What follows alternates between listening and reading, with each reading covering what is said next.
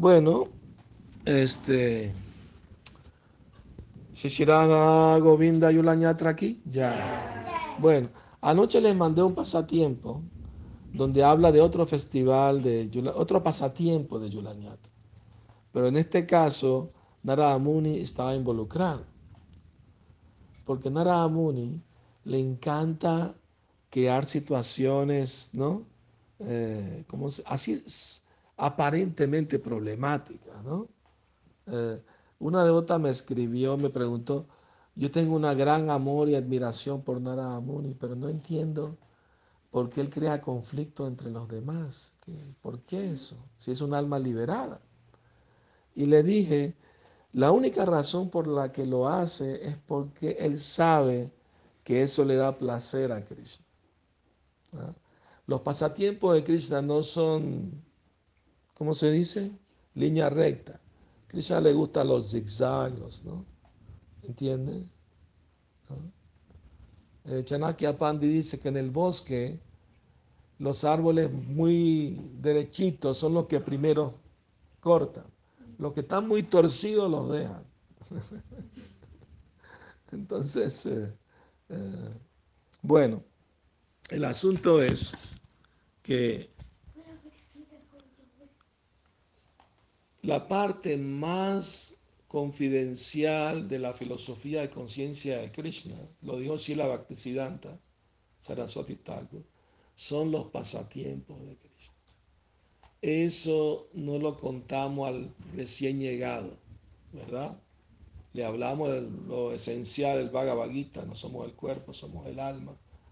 Ya cuando alguien se familiariza más con la conciencia de Krishna, ya se le puede hablar más de los pasatiempos de Krishna, porque es algo confidencial. Pues. Fíjense que en la prédica, Prabhupada normalmente en prédicas públicas nunca habla de pasatiempos, está hablando de filosofía.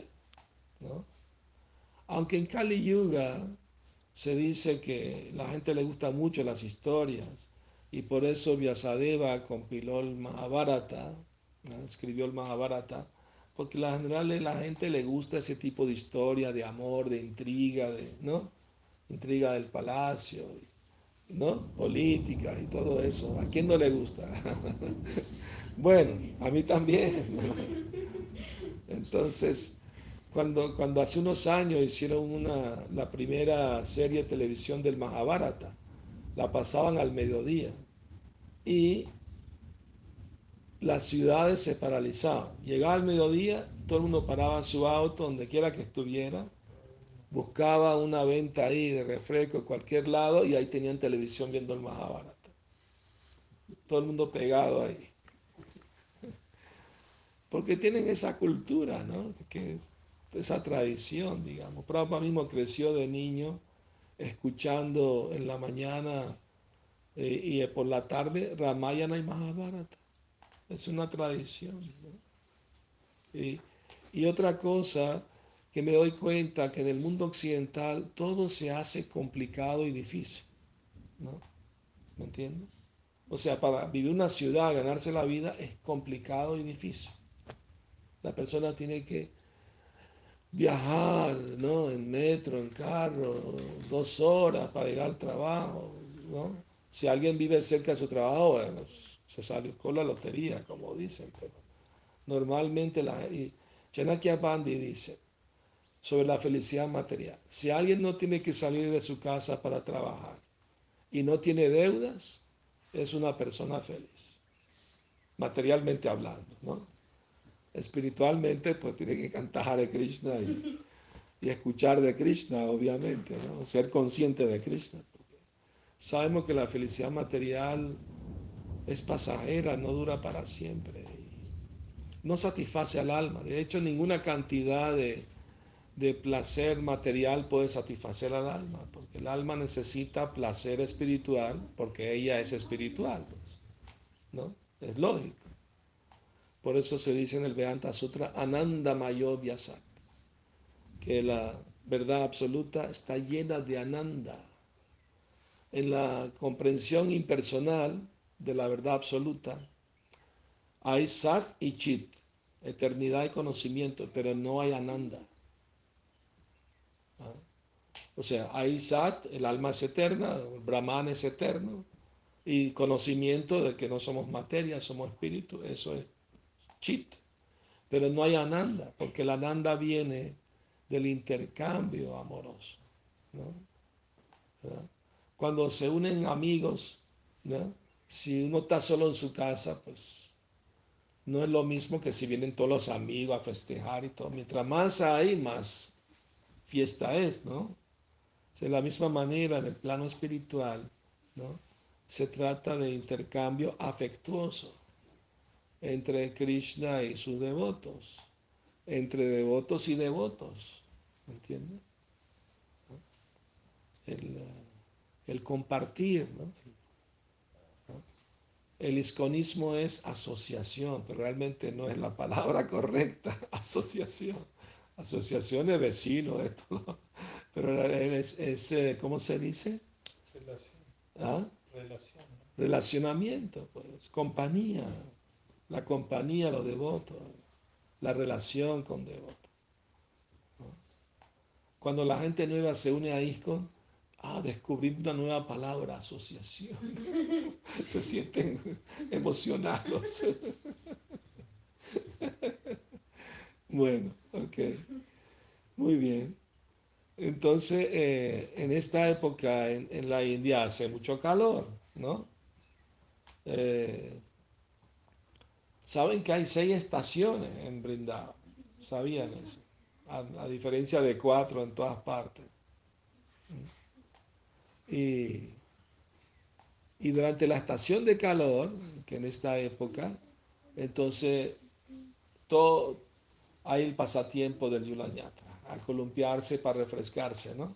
Todos nos acordamos, de niños nos gustaba columpiarnos, ¿verdad? sobre todo en la época de verano hay calor, uno se siente y se columpia, ¿verdad? Y los amigos los lanzan más arriba y más arriba, ¿verdad? No, bájame tú. Este pasatiempo tan lindo que les compartí ahorita, ¿no? Krishna convenció a Radharani que se subiera con... Es un columpio que, eh, ¿cómo se llama? Da cara a cara. O sea, no es un columpio que uno se sienta al lado de la otra persona, sino la otra persona está frente a ti. ¿No? Ese tipo de columpio. Los hay, yo los he visto. Entonces, eh, no quería subirse porque sabía que ese astuto Krishna se la iba a ingeniar para mecerla muy rápido y la iba a asustar. Entonces ella le dijo, no, no, yo a ratito más tarde me columpio con mis amigas y tú columpiate solo con otra gopi si quieres. Y Krishna insistió, sus amigas insistieron, la empujaron, la hicieron subir. Krishna dijo, las gopi van a mecerlo, yo no voy a hacerlo. y, y cuando ya estaba confiada, relajada, empezó a darle con el pie, ¿no? A empujar con el pie para que suba más alto y más alto. ¿Cuál era la intención de Krishna? Que Radharani se asustara y se, se agarrara a él, se aferrara a él. Entonces se le cumplió su deseo. Tendemos a entender una cosa muy importante, ¿no? Nosotros somos seres vivos. Krishna es un ser vivo también. Tiene deseos, tiene eh, cosas que le gustan, cosas que no le gustan. Pero el ser supremo. Él tiene deseos también, él tiene aunque se le conoce como Atma Rama, satisfecho en sí mismo. Les comparto hoy una cita sobre la autosatisfacción, aquel que está situado en el ser, como el verso del Bhagavad Gita. ¿Cómo empieza? Que la persona que está feliz porque está satisfecha en el, ser. No, no. Capítulo 6. Eh, naso chati kanchati. Brahma Bhuta Prasannatma Nasochati Kanshati Samasarveshu Bhuteshu Mad Bhaktim Lavate Param. Que la persona que está situada en el ser eh, eh, está siempre feliz. Prasannatma quiere decir feliz. ¿Y cuál es el síntoma de que de verdad está situado en el ser y es feliz? Nasochati Nakanshati. No se lamenta ni anhela cosas materiales. Por lo general todo el mundo se lamenta, hoy tuve esto, lo perdí, ¿no? Tuve dinero, lo perdí, tuve una novia, la perdí, tuve esto, un trabajo, lo perdí. Se lamenta por el pasado, pude haber hecho eso y no lo hice, o no debía haber hecho esto. Siempre se lamentan, viven en el pasado. La mayoría de la gente se la pasa pensando en el pasado todo el tiempo. Y el futuro es incierto. Bhaktivinoda Thakur dijo, el pasado déjalo tranquilo porque está durmiendo. Y el futuro es incierto. Lo único que tienes ahora es el presente. El momento presente es lo que realmente importa y es lo que realmente vale. El momento presente. Entonces, el presente en el mundo espiritual siempre está. Saben que en el mundo espiritual no hay medir el tiempo como nosotros lo hacemos en el mundo material, ¿no? pasado, presente, futuro. Pero, pero ¿cómo es esto? Pasa algo en el mundo espiritual también, ¿no? Eh, la gente come, termina de comer, se echa una siesta, ¿no? Eh, entonces, ¿cómo es que no hay pasado? ¿Cómo es que es siempre presente? Le voy a compartir un secreto. En el mundo espiritual, las emociones espirituales no, se, no pasan y se van, se acumulan. Por eso se dice que, eh, ¿cómo se llama? Que el éxtasis va en aumento en el mundo espiritual. No disminuye, sino que aumenta más bien. Porque, por ejemplo, si hace mil años un devoto puro de Krishna le ofreció un banquete a Krishna en Yamasta, Krishna en el momento presente puede saborear todas esas preparaciones como si estuvieran recién hechas, solo con desearlo. ¿Me explico? O sea, el tiempo y los acontecimientos no pasan y se van, siempre quedan acumulados. ¿no? Y va aumentando el éxtasis, el placer. Es algo como misterioso, por decirlo así. Me he puesto a pensar eso un poco hoy. La verdad es Krishna es un misterio. O sea, nosotros creemos que conocemos a Krishna porque estamos cantando a Hare Krishna, estamos leyendo sobre Krishna, pero en realidad Krishna se revela cuando Él lo desea. Y, y, y Prabhupada dijo, ¿y cómo sabe uno que está complaciendo a Krishna? ¿Ah? Alguien le preguntó y Prabhupada, ¿sabe lo que le contestó? Cuando lo veas, lo sabrás. O sea, que nos falta, nos falta mucho pan por rebanar, como dicen, ¿no? Creemos que ya la hicimos, ya estoy en conciencia de Cristo. El problema que tenemos la mayoría de los devotos es falta de ambición espiritual. Nos acomodamos a la vida espiritual. Pensamos que, bueno, ya tengo mi sadhana, canto mi ronda al principio, todo está bien. Obviamente que está bien, obviamente, lógicamente pero hay que tener un poco más de ambición espiritual, de, avanzar más, de progresar más, ¿no? ¿Me explico?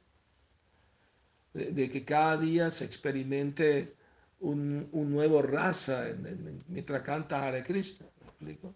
Por lo general a otro se le hace a veces como repetitivo, mecánico el canto, pero cuando uno se purifica más en el proceso, va teniendo experiencia más eh, íntimas con Cristo. Pues. Cada día es diferente, no es, no es el mismo. Va, va, profundizando la relación con Cristo.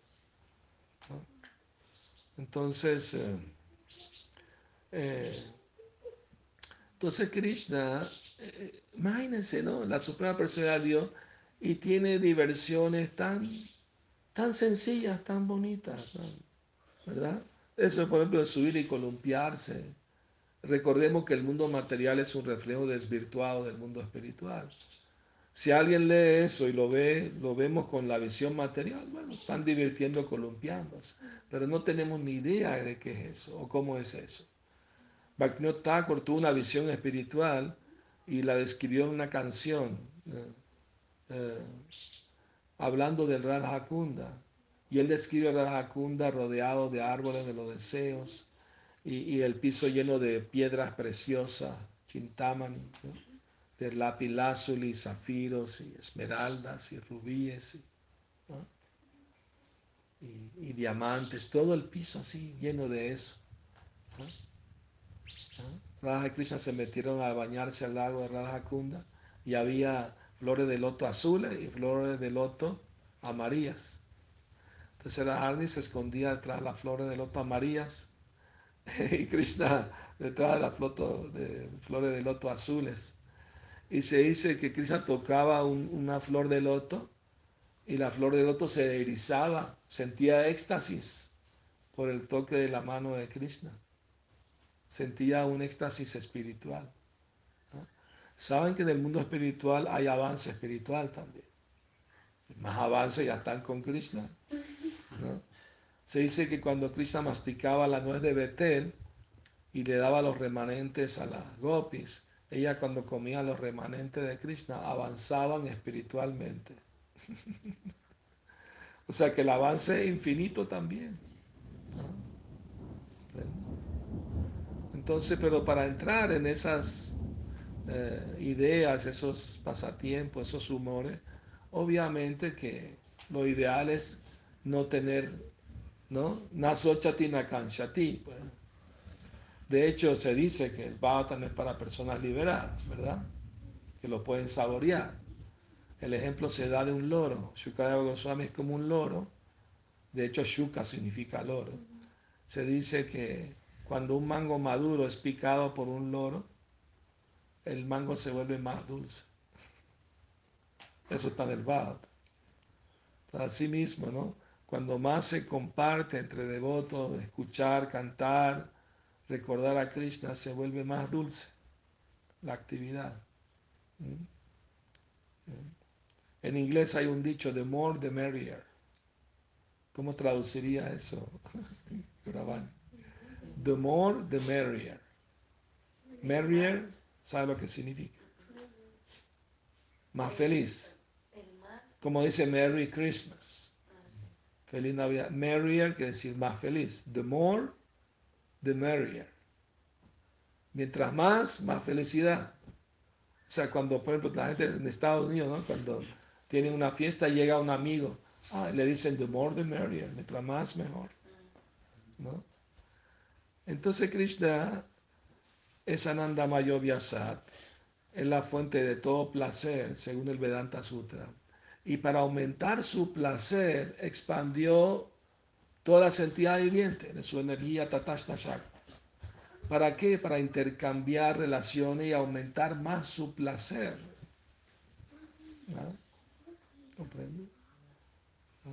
Entonces, eh, los pasatiempos son oportunidades para los devotos de hacer servicio. por ejemplo, Hanuman, ¿no? Ramachandra lo mandó a, llevarle un anillo a Sita Devi, pero él no se conformó con eso. ¿eh?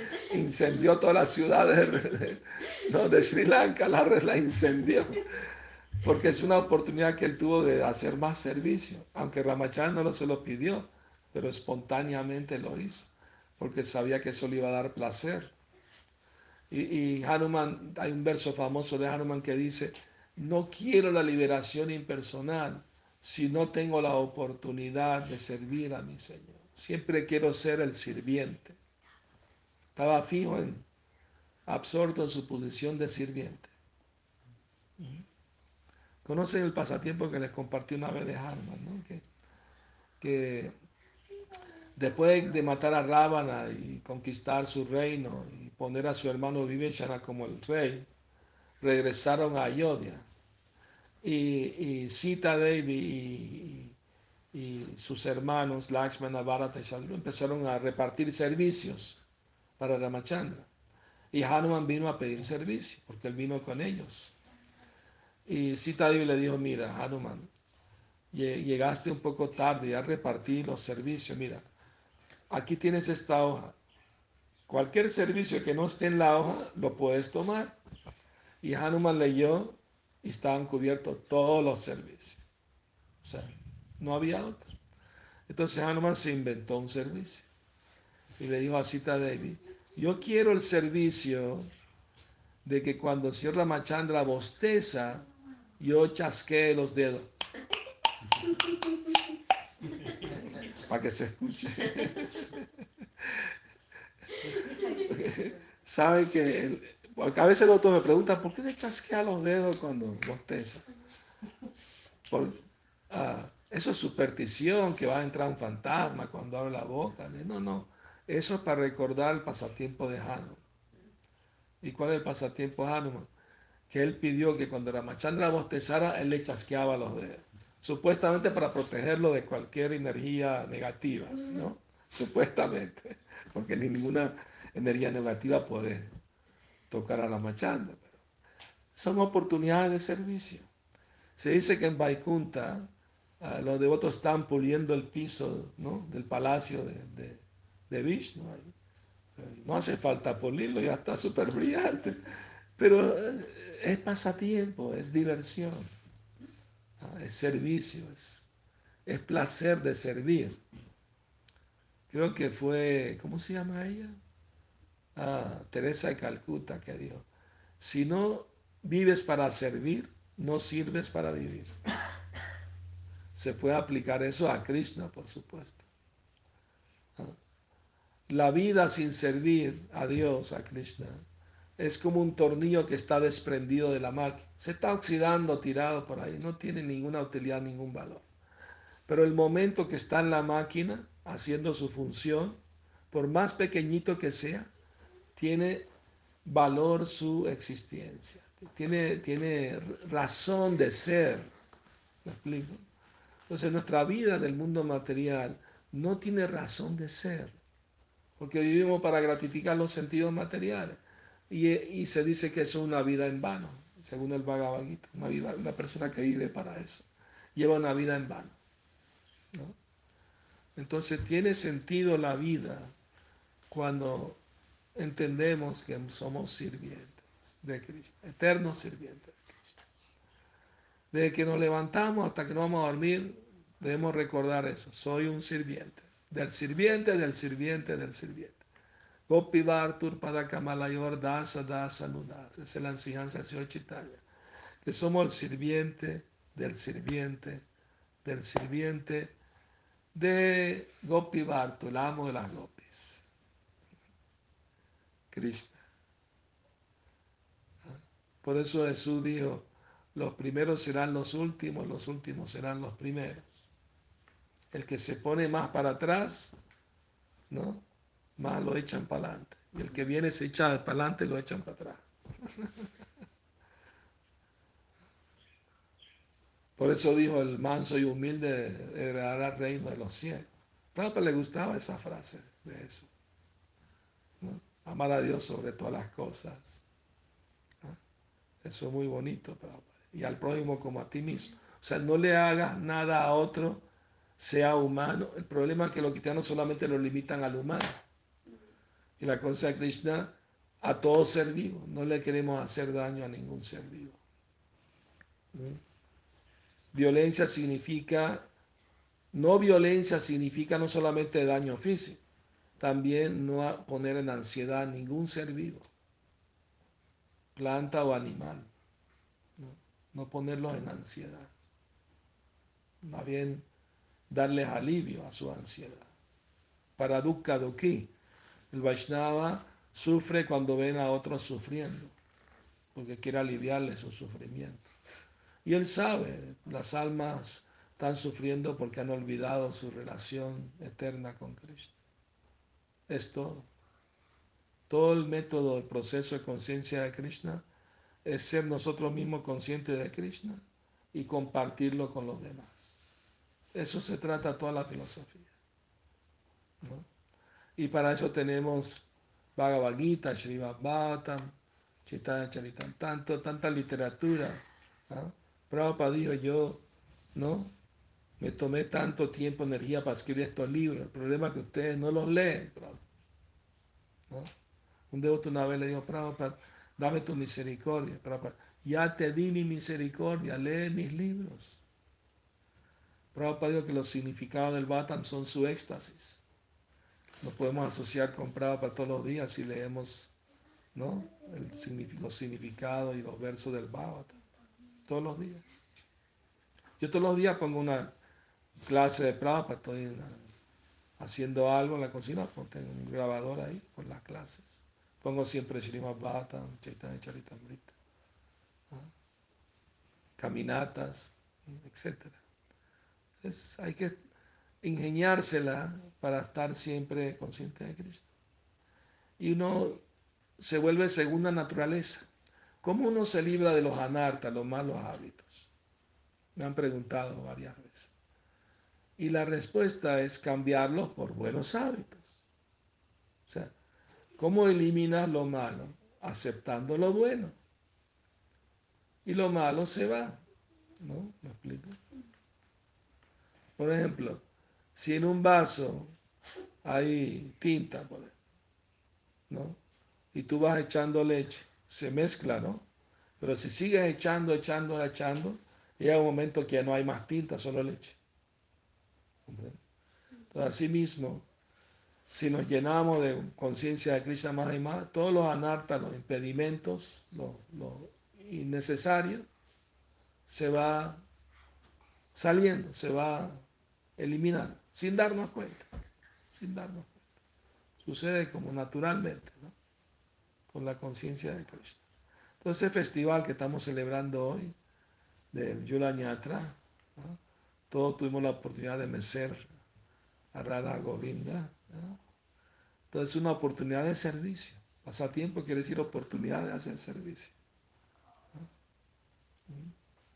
Daruka, por ejemplo, sirviente de Krishna en Dwarka, él cuando abanicaba a Krishna con la chámara, sentía tanta felicidad, tanto éxtasis, que quería tirarse al piso, rodar por el piso, quería reír, quería llorar, ¿entiendes? Se le erizaban los vellos, pero él se controlaba el éxtasis para poder seguir haciendo el servicio, porque si, si se deja llevar por el éxtasis, deja de hacer el servicio. ¿Comprende? Entonces, en cambio nosotros damos el servicio, uy, tengo que hacer esto. Tengo que levantarme al y no, por favor. ¿Cuándo llegará el día que espontáneamente ¿no? nos nazca así, quiero hacer esto para para el placer de Cristo. Eh, de eso se trata tapacia. Tapacia realmente significa austeridad voluntaria, una incomodidad para el cuerpo o la mente, para avanzar espiritualmente. Para, ¿Cómo uno avanza espiritualmente? Sirviendo a Cristo. No hay otra forma de avanzar espiritualmente, sino sirviendo. Entonces es fácil servir con el cuerpo, pero la mente se resiste. La mente es la que más se resiste. Podemos estar haciendo un servicio con las manos, pero la mente está pensando en tantas cosas. La deidad de la mente, ¿sabe quién es? Aniruddha. Es la deidad regente de la mente.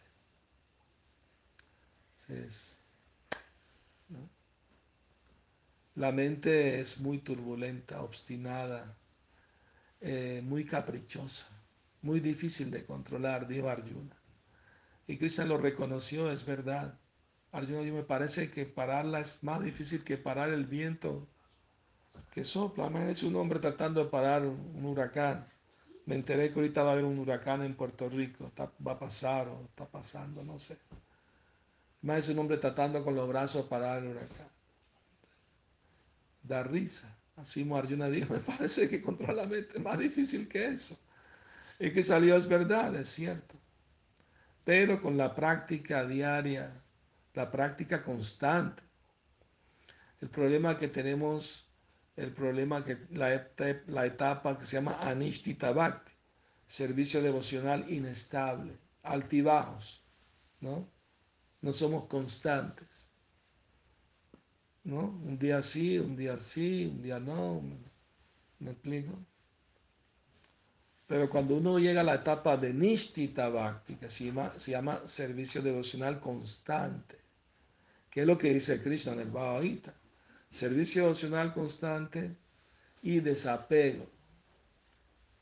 ¿Qué es el desapego? Sabiendo que no voy a ser feliz con disfrute material. No soy producto de la materia, soy parte del Ser Supremo. Mi felicidad debe ser con Él, no en el mundo material. Me estoy equivocando de lugar a buscar la felicidad, porque es como el animal que se pierde en el desierto buscando agua, se va a morir ahí buscando agua.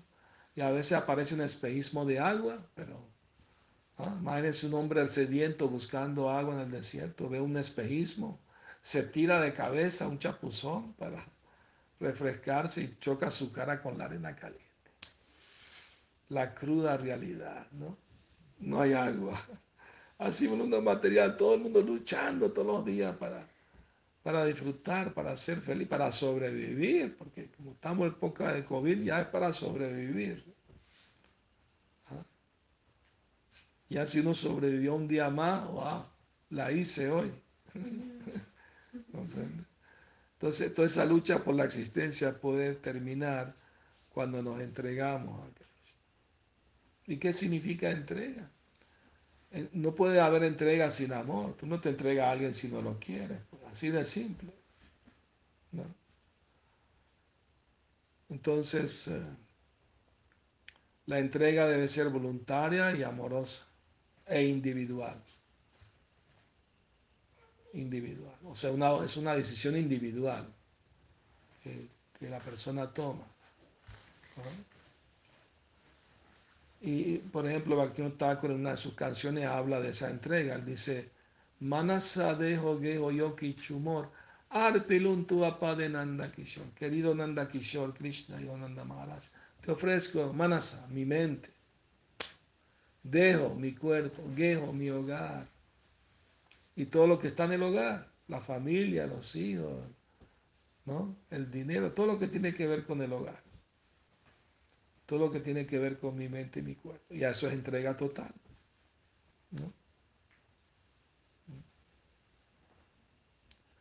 Porque, ¿cuál es la diferencia entre karma mishra bhakti y el bhakti puro, propiamente dicho? El karma mishra bhakti es servicio devocional mezclado con la actividad fruitiva. ¿Qué verso del Bhagavad Gita habla del karma mishra bhakti? ¿Cuál es el verso donde Krishna dice, todo lo que hagas, todo lo que comas, toda caridad que dé, ofrécemelo a mí? Eh, ¿ah? Yat Karoshi eh, ese verso habla de Karma Mishra Lo explica Vishwanath Chakrabarti de esa manera. Que haz lo que quieras, pero ofrécelo a Krishna.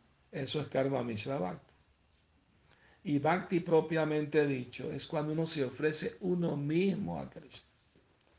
Pero Prabhupada cuenta que cuando Gandhi andaba buscando independizar la India, fue a ver a una persona muy rica, muy poderosa, para pedirle ayuda. Y el hombre dijo, sí, sacó su chequera, dime la cantidad que tú quieras. Y Gandhi dijo, yo no quiero tu dinero, yo te quiero a ti, quiero que tú te involucres en la causa. ¿Comprende? Entonces, eh, está bien, Krishna acepta lo que le queramos ofrecer, pero Krishna está más interesado que nos ofrezcamos nosotros mismos. No, lo que, no que le obviamente si se ofrece con amor lo acepta, pero ofrecer algo con amor quiere decir que te estás dando a ti mismo, ¿no? Estás dando tu sentimiento. Porque ¿qué realmente el bhakti a fin de cuentas? es lo que sientes en lo que, en lo que ofreces algo a Krishna, cualquier servicio, es el sentimiento que le estás poniendo. la actividad en sí, pues, ¿no? El otro día vi un video, en la India inventaron un robot que hace arte. Y ahí estaba el robot ofreciendo una lámpara. Estaba ofreciendo una lámpara al robot. ¿Tú crees que quizás va a aceptar eso? En serio, pusieron la lámpara ahí con el gui el, el robot estaba haciendo arte. Daba siete vueltas y todo. Y después se volteaba y daba vueltas. ¿Cree que Krishna acepta eso? Entonces, si hacemos las cosas así mecánicamente como robot, Krishna no va a aceptar eso, así de simple. El asunto es que el amor a Krishna está en el corazón de todos todas las almas, ¿no? Nitya Siddha Krishna Bhakti. O sea, ¿Me entiendes? Pero uno tiene que limpiar el corazón, purificarse para que se, se ese sentimiento aflore, porque ya está ahí, no es que es algo que vas a importar de otro lado, ya está ahí. O sea, la ambición espiritual es querer purificarse para tener esos sentimientos hacia Cristo. Y no un ratito de vez en cuando, todos los días. Cada vez que le ofrezco algo a Krishna se me erizan los vellos, me salen lágrimas porque lo estoy haciendo con sentimiento, con amor. Claro, no hay, que evitar ser sentimentalista, ¿no? A veces los latinos somos muy sentimentales y cualquier cosita nos salen lágrimas de cocodrilo. Al cocodrilo porque lloramos un ratito por Krishna, un ratito estamos llorando por Maya, ¿no? Entonces, llorar para Krishna significa no más llorar por el mundo material. Chaitanya Mahaprabhu nos trajo eso. ¿ah? Una escuela de lloradera para llorones y lloronas. Y no la canción de la llorona, ¿no? Llorona, ¿dónde te fuiste? No me acuerdo la letra porque... Yo me acuerdo de jovencito escuchar esa canción, muy vieja esa canción. ¿ah? Es un alma en pena, ¿no? Es un fantasma en realidad. Hay una tradición aquí en México que, habla de eso, ¿no? Una mujer que ahogó sus hijos y anda buscando a los hijos. Todo un drama, pero ¿no? espectral, espectral.